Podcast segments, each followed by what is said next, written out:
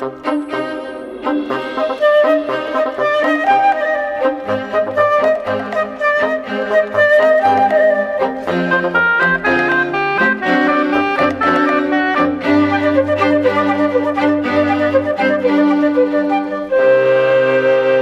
ser humano é, aí não há dúvidas, o mais evoluído na Terra.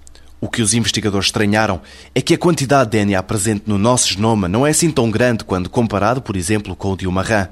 Sónia Mendo, professora de Biologia na Universidade de Aveiro, explica que as diferenças no tamanho dos genomas se poderão dever ao DNA não codificante. Se pensarmos em organismos mais simples, como uma bactéria, ela de facto tem um genoma muito compacto e mais pequeno.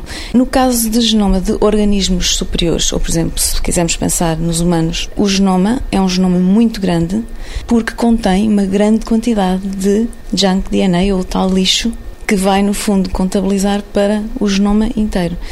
Mas organismos como, por exemplo, os anfíbios, têm genomas com tamanhos idênticos aos nossos. Não quer dizer que eles sejam mais complexos do que nós, não é?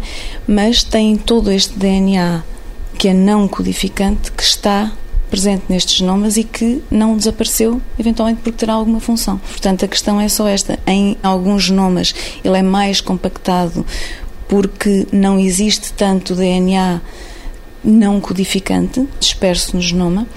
Outros organismos têm genomas bastante maiores porque têm muita quantidade deste DNA repetitivo, DNA satélites, regiões intergénicas e, portanto, região, regiões de DNA que não codificam verdadeiramente para proteínas que tenham uma função na célula. Por exemplo, os anfíbios têm um genoma maior do que o nosso. E, portanto, se pensarmos nestes dois organismos, vemos que um é uma coisa pequenina, nós somos o que somos. Ou, se pensarmos, uma ameba também pode ter um genoma extremamente grande. E, portanto, a questão é um bocado, é um, bocado esta. O facto de ser maior o genoma não quer dizer que seja, eventualmente, muito mais complexo. Tem, não é mais complexo, não quer dizer que, to, que tenha só DNA que codifique para alguma coisa não há uma relação assim muito direta entre uma coisa e outra. Obviamente que nós somos mais evoluídos e, e mais complexos, mas para mim, em termos de. se pensarmos nas bactérias, elas são extremamente inteligentes. Em foco, na próxima edição do 125 Perguntas sobre Ciência, uma questão ligada à economia.